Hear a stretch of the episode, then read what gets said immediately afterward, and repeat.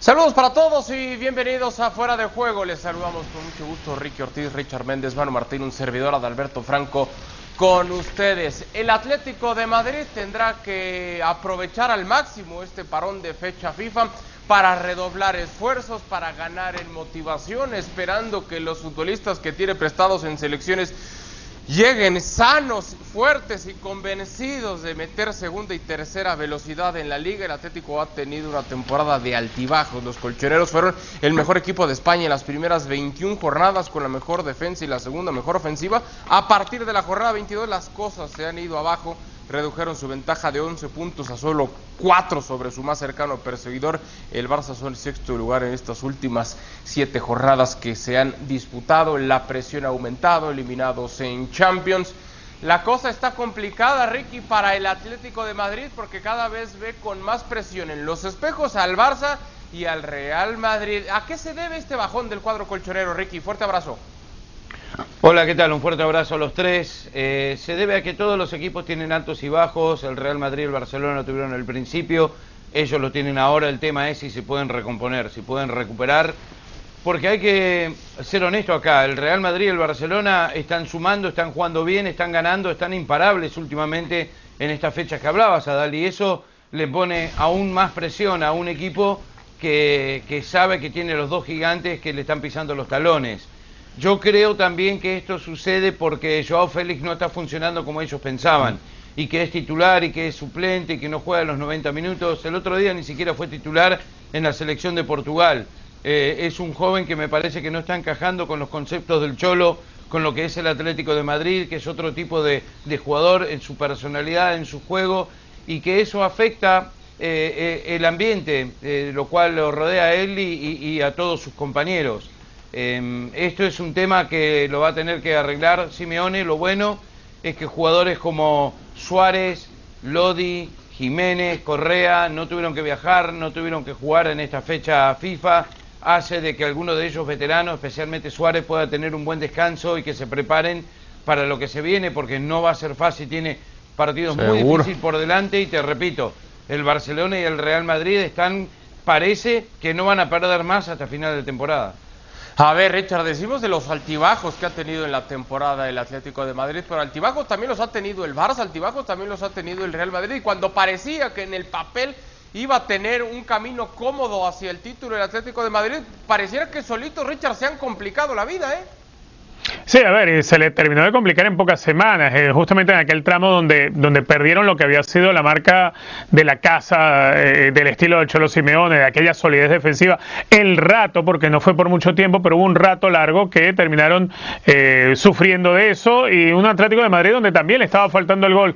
lo bueno que yo veo en esto, por lo menos de de que se haya dado la oportunidad en la fecha FIFA, hay un parón. Los jugadores que van incluso con sus selecciones, más allá de que corren el riesgo de llegarte golpeados, lastimados, por lo menos mentalmente les da la oportunidad de, salirse un poco de aquella presión en la que eh, se encuentran constantemente en el campeonato liguero. En el regreso, si llegan los que, los que están con sus selecciones, eh, si llegan saludables, eh, pues pueden venir con una mente un poco más fresca para eh, empezar realmente lo que podríamos llamarlo una especie de irte preparando para este tramo final de temporada. No sé si calificarlo tanto así o como si fuese una pretemporada, pero es, es un trabajo mental, es, es eh, llegar sin tanta presión que a final de cuentas la presión te termina causando un, desgaste mental que lo sientes en el juego y eso se le ha venido notando al equipo de Simeone. Aparte de eso también hay que recordar eh, algunas ausencias que le ha tocado sufrir, por ejemplo la de Trippier eh, en su momento pues lo sufrió en el lateral derecho el equipo de Simeone. A final de cuentas, eh, creo que este parón puede servir, puede ayudarle, si no llegan lastimados los jugadores al Atlético de Madrid, como para tratar de, de, encontrar nuevamente ese punto de convicción de cada uno de esos jugadores y poder seguir llevando la liga hacia adelante. Eh, no sentir tanto aquella presión del rival que te está respirando en la nuca con un Barcelona que pareciera ser no va a perder el camino o con un Real Madrid que también está eh, relamiéndose, esperándose que le toque al Atlético de Madrid enfrentarse al Barcelona para ver a uno de ellos dos caer. A ver, Manu, cuando recuerdo cuando se anunció que Luis Suárez llegaba al Atlético de Madrid, muchos pensábamos ahora sí va a tener un plantel competitivo, ahora sí es la buena. Y empezó la temporada y veíamos el Atlético de Madrid serio. Pero a estas alturas, aparte del bajón en su propio juego, Manu, eh, también parece que es el nerviosismo, la presión, el estar espejeando, viendo al Barça y al Real Madrid en los retrovisores, lo que lo está comiendo dentro de su propia eh, problemática para, para pensar que esa crisis nerviosa quizás es la que le cobre factura, ¿no? ¿Qué tal? ¿Cómo estáis? Yo es, disiento totalmente contigo. Hay que conocer muy bien al Atlético de Madrid del Cholo Simeone y ver todo lo que ha ido sucediendo durante esta temporada. Lo primero, este equipo sigue cuatro puntos por encima y nunca se dio por campeón cuando tenía once por encima y dos partidos menos. Está cuatro puntos por encima, que es que parece que estamos hablando del Atlético de Madrid como si habláramos del Bayer Leverkusen, que llegó a ser líder y ahora es esto en la Bundesliga. Esa es la primera. Hay que analizar de dónde le viene esta crisis, que como bien dice Richard, es muy, eh, tiene una parte muy importante mental, pero también viene de un momento en el que después de Navidad el COVID se invade el, vestuario. Carrasco, Héctor Herrera, eh, los uruguayos en un momento donde Tripié desaparece de las alineaciones por la sanción, en un momento donde eh, Jiménez se le lesiona la parte de atrás. Y en un momento donde, como a cualquier goleador, le viene la sequía a, a Luis Suárez. En cuanto a Joao Félix, Joao Félix era tan titular y tan suplente cuando el Atlético de Madrid ganó todos los partidos que ganó al inicio de la temporada, con lo cual no influye para nada, estando de acuerdo que no deja de ser un problema el jugador más caro de la historia del Atlético de Madrid, pero no está influyendo para nada en los resultados. Ahora, ¿qué es lo que sucede? Que llega el parón FIFA y que es donde tienen que limpiar, y, me consta que lo están haciendo, mentalmente eh, no solo los jugadores, el propio Cholo Simeone, y empezar a pensar en los partidos que le quedan. ¿Qué ventajas tiene el Atleti en los partidos que le quedan? Bueno, la primera desventaja es que tiene dos viajes a Sevilla consecutivos, que si los salva, no digo yo que la cosa esté medio hecha, pero empezaría a estar bien. ¿Por qué? Porque se va a enfrentar a equipos de la parte baja de la clasificación, al Huesca, al Cádiz, al Valladolid, mientras que el Barcelona tiene el clásico por medio y la final de la Copa del Rey. El Real Madrid tiene un clásico y al Liverpool. Es decir, no es tan oscuro el futuro del Atlético de Madrid como se intenta vender desde el Real Madrid desde Barcelona para meterle presión. Y esa presión no vale. No vale porque estos juegan a otra cosa, el Atlético de Madrid juega a otra cosa. Por lo tanto, yo creo que si es cierto, ha habido un bajón, pero está más que justificado y ahora viene por delante la posibilidad de pues intentar ganar el título, que si no lo gana el Atlético de Madrid tampoco sería un escándalo, ¿eh? ¿Cómo? ¿Cómo? A ver, iba a preguntarle otra cosa, Ricky, pero tengo que, que, quedarme con esa última frase, Ricky. Si no gana el Atlético de Madrid, ¿no es un escándalo? O sea, cuando tenían la mesa servida para ellos, cuando estamos hablando de un Barcelona en transición, donde al día de hoy todavía ni siquiera pueden afirmar que Lionel Messi se va a quedar con un Real Madrid que quizás le tenga contadas las horas a Zidane, si el Atlético de Madrid no es campeón, ¿no sería un fracaso? Desde mi punto de vista, sí, teniendo en cuenta la ventaja que llevaba, para mí sí, porque es, la hora del Cholo, si se le escapa esto, yo no sé si va a continuar en este equipo. Em, yo creo que las grandes inversiones que han hecho con trayendo a Suárez, ya el golpe fue muy duro en Champions perdiendo con el Chelsea.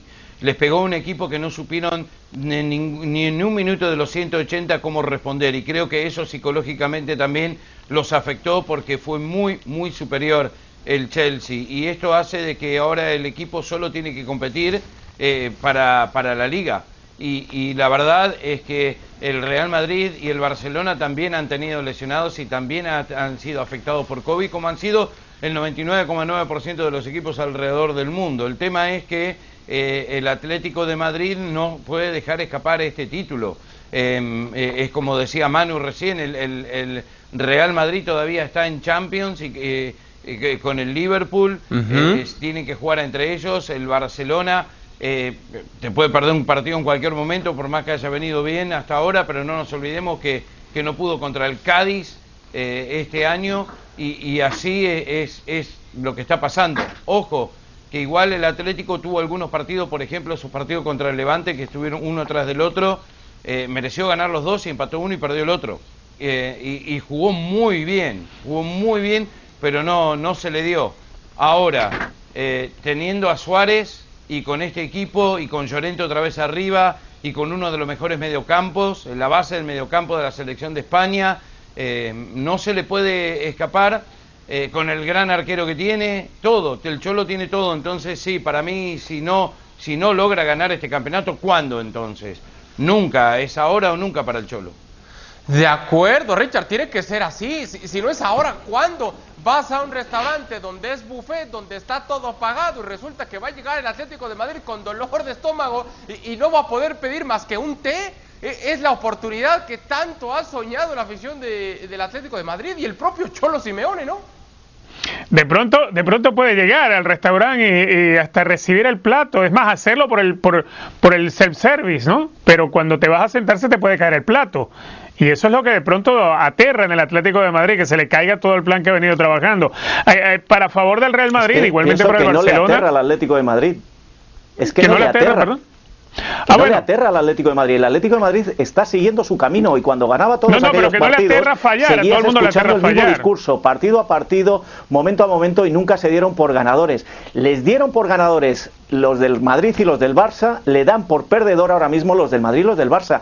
El Atlético de Madrid no se ha salido de su línea en toda la temporada, aunque haya tenido este momento en el que, le han recortado puntos. Claro, pero no es eso lo que estoy hablando. cuando yo digo eso, permítame, no, es que cuando digo aterrado, me estoy refiriendo a todo el mundo, a todos, le aterra fallar. El Atlético de Madrid no estoy diciendo yo que se dé por campeón y se ha dado en absoluto. En eso coincido contigo. Pero que obviamente cuando tú ves que tienes un colchón como el que llegó a tener el Cholo Simeone y este Atlético de Madrid lo ves reducido a cuatro puntos, con todo y que es un colchón importante y respetable todavía, porque además te queda solamente para concentrarte en una sola competencia, no significa que, no, que, no te empieces a preocupar, porque de la misma forma que perdiste siete puntos, puedes perder tres o dos de los cuatro que hoy en día tienes. Y eso obviamente te va a generar una preocupación que se va a sentir. No digo que, que, haya que darlo como un ganador que ya se, se ha aterrado, no, pero definitivamente al Atlético de Madrid o cualquier equipo del planeta que logre tener la, diferencia de puntos que tuvo de 11 puntos y la va a reducir así, obviamente le va a preocupar. A mí me preocuparía, sería irresponsable si Meón y su jugador si no se, no se preocuparan. El cuadro colchonero cuando Llano Black le atajó minutos o segunditos antes de que Llano Black le atajara a José Luis Peral, ¿no veían aterrados a los colchoneros? aquí estaban, aquí estaban ese día, aquí. Una cosa, tendrían que estar si no lo ganan, porque a mí, no sé, a no ser que me recuerden, no hay ningún técnico que se dé por ganado.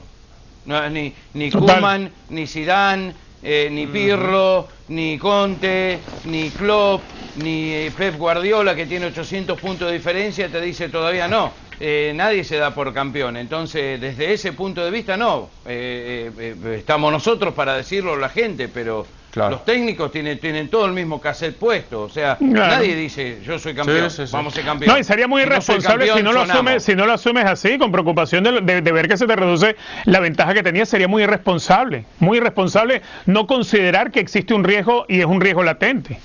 De acuerdo, se acaban las cartas para el Atlético del Cholo.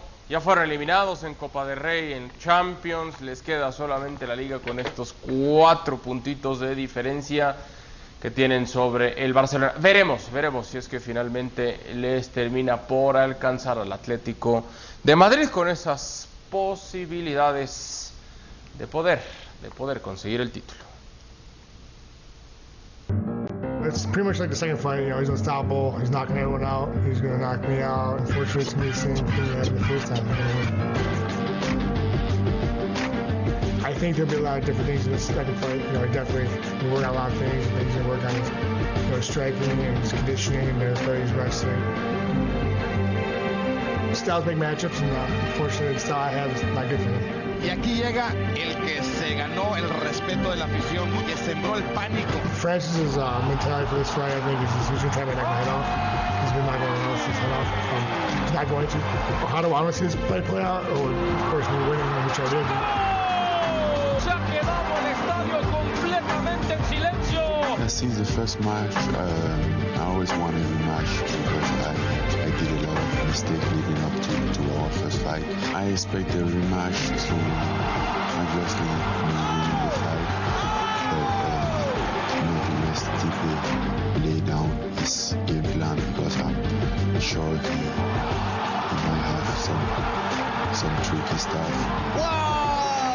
Fans can expect to see a new version of me a different approach for the rematch and nature.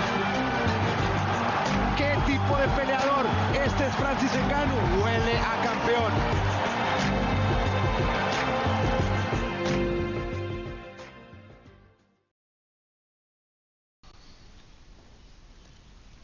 No se pierda este sábado la cartelera estelar de UFC 260 por la señal de ESPN. Miosic se mide a Francis Ngannou en el título mundial de peso pesado de artes marciales mixtas. Los esperamos a partir de las 8 de la noche, tiempo del este, con las preliminares por la señal de ESPN Deportes y la aplicación de ESPN Plus.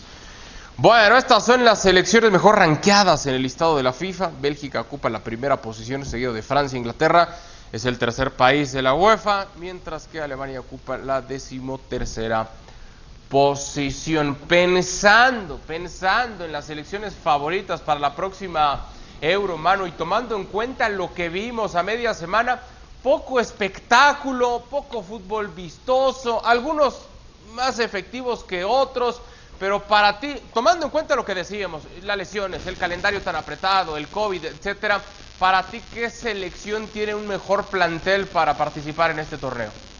Eh, lo primero que hay que decir es que estamos en el primero de tres partidos en una franja FIFA aquí en Europa que viene de cinco meses donde los seleccionadores no han podido trabajar con sus equipos. Es decir, que yo creo que vamos a ir viendo mejoría a partir del segundo y sobre todo en el tercer partido y vamos a, ver, vamos a ir viendo cómo se acoplan los equipos.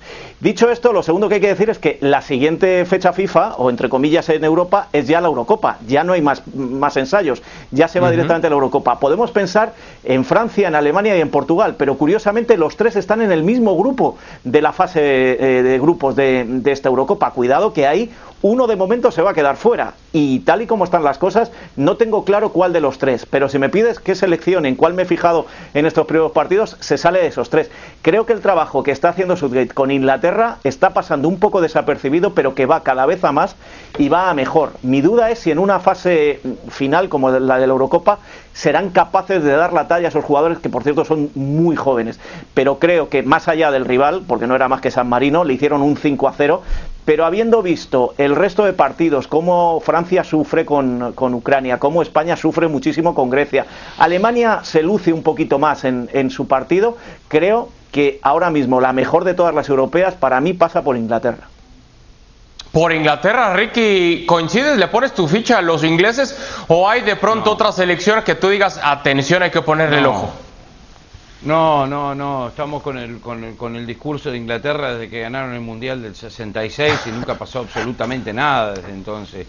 ¿Cómo es que está tercero en el ranking? La verdad no, no entiendo el, ranking, pero a ver, eh, a pesar de estos resultados, que, que, que no fue un fútbol vistoso, se destacó Bélgica desde mi punto de vista y se destacó Italia también, que lleva un invicto de 23, 25 partidos sin perder y que tiene un núcleo muy bueno de veteranos y jóvenes y que va a hacer mucho ruido en la Euro sin lugar a dudas. Pero para mí no importa el resultado del otro día, a pesar de que el arquero eh, Mago Medadliev, Mago, eh, comienza con Mago el nombre de Azerbaiyán, le sacó 16 pelotas a Portugal. Para mí Portugal es el gran candidato, los jugadores que tiene es impresionante y tenés a Cristiano Ronaldo en lo que es probablemente su última Euro. Em, nombre por nombre, jugador por jugador, tiene un equipazo en todas sus líneas, eh, genera mucho y me parece de que con un técnico muy veterano, astuto, sabe exactamente qué, hacer, cómo hacerlo y yo me voy a, yo pongo las fichas por Portugal porque me parece que este equipo va a dar mucho que hablar em, y que me desilusionó Francia, me parece que se habla más de lo que realmente es a pesar de haber ganado el último mundial no vi nada nuevo, no vi nada que me llamara la atención. Grisman estaba en un momento muy bajo, sigue Giroud arriba sin hacer goles, eh, Pogba sale del banco. Em, este equipo me está generando muchas dudas últimamente. Así que yo pongo no una, todas mis fichas en ¡Oh! Portugal para la próxima Euro. Todas, así, brum. All in con Portugal, Richard. A ver, ¿coincides la selección que busca apoyar en todo momento a Cristiano para que alcance los goles eh, que necesita, los siete tantos para ser el máximo anotador en selecciones? ¿Es así? ¿También te vas all in con Portugal? No, los siete goles los va a conseguir Cristiano Ronaldo, eso, eso no te quepa la menor duda, además porque es un animal de competencia y necesita seguir batiendo récords. A ver, yo no veo all in Portugal ganando la Euro. No, pero en absoluto. Sí lo veo una gran selección competitiva, pero es que aquí yo me tengo que remitir igual al, ejemplo que daba Mano, es que va, va, a compartir grupo con otros monstruos dentro del, de la primera fase de la Euro, entonces no lo veo yo con tanta facilidad como para, para apropiarse de eso. Selección que sí me impresiona a mí esta fecha, FIFA, de lo poquito que pudimos ver, tengo que estar de acuerdo con el trabajo de Italia, me gusta mucho lo de Mancini, eh, a ver, eh, es una Italia que quizás no tiene las figuras del pasado, como, como muchos añoran, pero los tiempos de, Enzo Berzó dirigiendo a Italia quedaron en el 82, por, por dar un ejemplo. Mm, la que sí veo en la línea constante, eh, no creo que tenga ya más que ascender, pero sí seguir ratificando y seguir demostrando, y sin haber bajado ni siquiera un peldaño, es la selección de Bélgica. A mí me gustó mucho en la forma en que, más allá de que... ¿Cómo que queda demostrado? ¿Dónde ha llegado? Eh, es que bueno, llegó más lejos que España, llegó más lejos que España el Mundial pasado y más lejos que Portugal. ¿De qué me está diciendo? Si llegó más lejos que España y que Portugal en la Copa pasada. En el, en, pero, el, pero en, ¿dónde? en, pero, Rusia. ¿dónde? Pero, pero que dónde? ¿Qué, qué, qué, qué ganó? Que Portugal Bueno, ganó pero- la Eurocopa, eh, eh, A ver, Francia a ver, ganó a ver, el Mundial. Portugal ganó la Eurocopa, Bélgica, sí, Richard, por- no ganó nada. Permí- permíteme un momento. Yo no estoy. Nada. Me, si me deja, me deja terminar mi comentario sin, A ver, sin que me Richard, interrumpa, perfecto. Si no, si no, miras una cosa, que me grabe producción aquí y tú hablas y de vez en cuando me dale, ponen a mí dale, la imagen y ya está, ¿entiendes? Ver, ah, bueno, entonces permíteme, déjame terminar de hablar. A ver, que Bélgica no haya ganado nada, no, le- no le quita y no le priva de ser lo que es hoy en día Bélgica. Tan simple como eso. Bélgica el Mundial pasado llegó mucho más lejos que España, llegó mucho más lejos que Portugal. Que Portugal ganó la Eurocopa, pero que no se les olvide, la Eurocopa fue en el 2016. La Eurocopa fue en el Richard. 2016. Yo no estoy diciendo que Portugal no vaya a competir en la Eurocopa. Yo lo que estoy diciendo, lo mismo, estoy- permíteme, permíteme, permíteme, que no he terminado. Tres permíteme nombres. que no he terminado. ¿O quieres hablar tú? Está bien, habla. Yo No, déjame tirarte tres nombres. No, no, tira los nombres que puedes tirar Vermaelen 20, yo te voy a dejar hablar. Nada, nada, adelante. Esos son los tres centrales. Ya está. Cristiano consigue los siete goles en un partido contra Bélgica. Ah, sí. No, sí. no, no, no, seguro, tampoco, seguro, tampoco, seguro, Ricky. seguro. Tampoco. Seguro, seguro. Buena ver, esa, ¿cómo Ricky, buena, buena esa. Buena esa, Ricky, bien. lo de Bélgica, la Bravo. idea de, de ser esa promesa, que tiene tiempo a- animando y diciéndonos atención con Bélgica y demás. Es que yo no he dicho Pero- que va a ser campeón nunca, eso lo empezaron diciendo ustedes, yo no he dicho eso. Pero entonces, No he ¿quién dicho le eso, estoy fichita? diciendo "Voy a campeona. No lo dije. No, no le he puesto la ficha a nadie. Eso lo estás diciendo tú y lo dijo Ricky, yo no lo he dicho. Pero ponle uno. ¿A quién le pones tu fichita? No se la estoy poniendo a nadie. No se la estoy poniendo a nadie. Estoy diciendo de lo que vi a mitad de semana, Sí. de esta jornada de fecha FIFA, me gustó lo que hizo Italia y me gustó la línea en la que se mantiene Bélgica. Yo no he dicho ni que Bélgica ni que Italia, para lo, que, lo que ustedes no entendieron, vaya yo a poner las fichas para ganar. Eso sí, las loqueras, las loqueras, perdóname, las loqueras de Ricky, que le va a poner todo el all-in a Portugal, ya saben cómo es Ricky, ya saben cómo es Ricky. ¿Para qué le vas a hacer caso?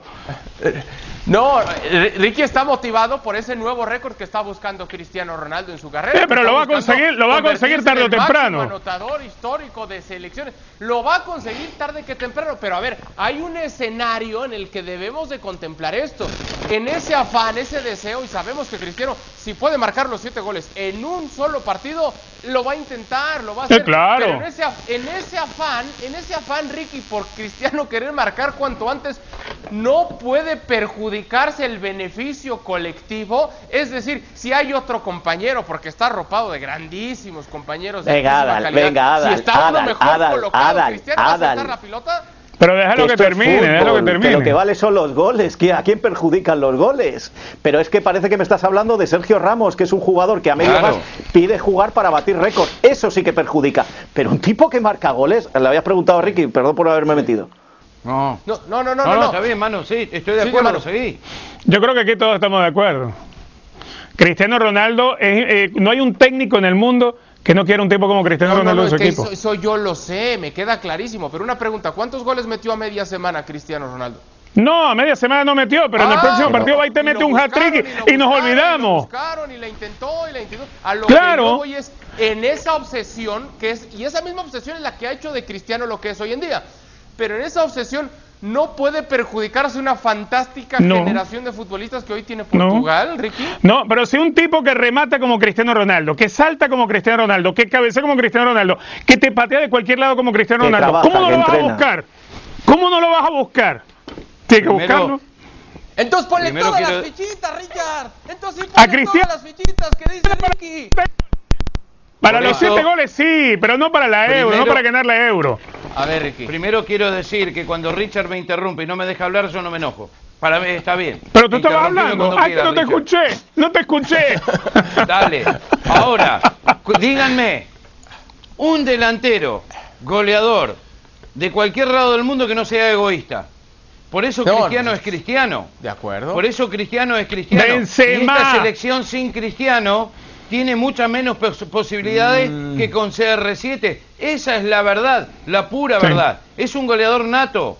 Ojo, eh, que siempre digo, los goles que hacen en Europa con la cantidad de partidos que juegan contra las selecciones que juegan, es lógico, eh, no lo tengo bien, pero el 80% de los goles de Cristiano son con selecciones que están del número 50 para abajo en el ranking mundial. No, y que eso le le hizo un pasa a hat-trick a muchos que juegan España, en Europa. que le hizo un eso es una a realidad. España. ¿Qué querés que le haga? Que le hizo un hat-trick, Ricky, a tenés a España. Faroe, tenés a Azerbaiyán, tenés a, qué sé yo, tenés países Le hizo un hat-trick a España, que- que no Ricky. ¿Qué me está diciendo? profesional.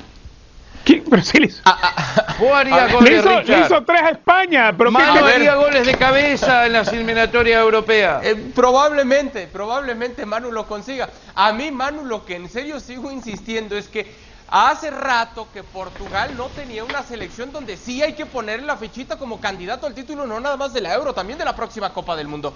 Pero en ese afán de buscar siempre, y yo lo haría, si yo fuera el técnico, yo lo haría y le diría a los míos, busquen a Cristiano, pero en ese afán Claro. no puede perder el beneficio colectivo, Manu, de que otros también puedan Mira, brillar y no solo, el y no solo Cristiano. Te voy a decir una cosa que, que si no, me- si me muerdo la lengua me voy a envenenar y la voy a soltar. Eh, ¿Sabes cuál es el problema que tenéis los que habláis así de Cristiano? Que estáis pensando en Messi. Y como todo tiene No, que dividirse no, entre dos, no, no. todo es Barcelona o Real Madrid, o todo es Messi o todo es Cristiano. Eh, ¿Qué pasa? ¿Que el Barcelona no juega para Messi? Y nadie lo dice, nadie lo dice, nadie se queja. ¿Por qué? Por- porque el mejor es Messi y a Messi le llegan los balones que casi siempre acaban en la red. Y con Cristiano pasa lo mismo en la Juve y pasa lo mismo en el Real Madrid y pasa lo mismo con Portugal. Y a mí no me parece mal, aunque lo diga Ricky, que juegue contra Azerbaiyán, que juegue contra Malta. Hay que marcarlos, ¿eh? Hay que marcarlos, ¿eh? Y grandes selecciones este, eh, en esta fecha FIFA no han marcado a equipos pequeños, ¿eh? Hay que marcar los goles, aunque sea Azerbaiyán, aunque sea Malta o aunque sea San Marino, ¿eh? Y eso es mucho mérito el que tiene Cristiano Ronaldo, el querer jugar esos partidos y marcar esos goles. Insisto, creo que el mérito tan grande que tiene Cristiano Ronaldo solo se lo pueden quitar un grupo de personas. Y es el grupo de personas que dividen el mundo en dos. Y como hay que dividirlo en dos, se van con Messi. Bueno, Igual eh, esos goles que le hacen esas selecciones son de 5 a 0 para arriba. Todos No es 5 verdad. a 10 a 0. Eso era antes. O sea, le No es verdad. goles ¿Qué a está diciendo, no es verdad. Ahora. Gibraltar, Oh, San Marino y Andorra te puedo permitir. Y Andorra ya, y ya cada, eh, in- incluso empieza a ganar partidos. Hasta Islas Feroe se consigue puntos. Que no, que es que tú hablabas antes de la Inglaterra del, del 66. No, no, no, no. Es que eso es de, es de hace ya 20 años. Que no, que no. Que es- yo reconozco que hay desequilibrio, pero en cuanto a goles, ya esas selecciones saben jugar cerraditas atrás y complicarle la vida a cualquiera. Acaban perdiendo, seguro, pero ya no hay esas goleadas del 12 a 1 que marcó España una vez a Malta, A esos Malta. 8 0 esos 9 0 que no, no, que esos partidos, Hay y si no, 8 a vete, 2, hay vete 8 a a 2. buscar la estadística, vete a buscar la los 8 a estadística 2 y verás y que acaban 7 a 1 0, 2 1, 2 0. Poquitas veces hay grandes goleadas ya en la clasificación europea. Estando de acuerdo contigo que al final esos grupos son una patochada, porque se lo, en el- por ejemplo en el grupo de España ahora se lo va a jugar España y Suecia. En los otros grupos se lo juegan las dos grandes selecciones y el resto son comparsas. En eso estoy de acuerdo, pero en cuanto a goleadas ya no hay tantas goleadas.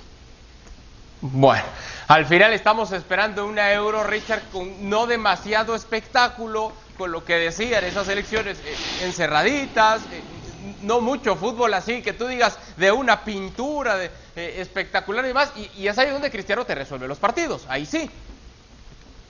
Claro, ahí es Sí, donde necesitas ese tipo de jugador. Claro. Sí, sí, sí. Cristiano resuelve, Cristiano goleador, punto. Hay que darle la pelota. Claro, vive que- del gol. Entonces no nos podemos quejar, ¿no? No nos podemos quejar de Cristiano. Como no nos podemos sin, quejar de él, Messi tampoco. sin él no existe Portugal.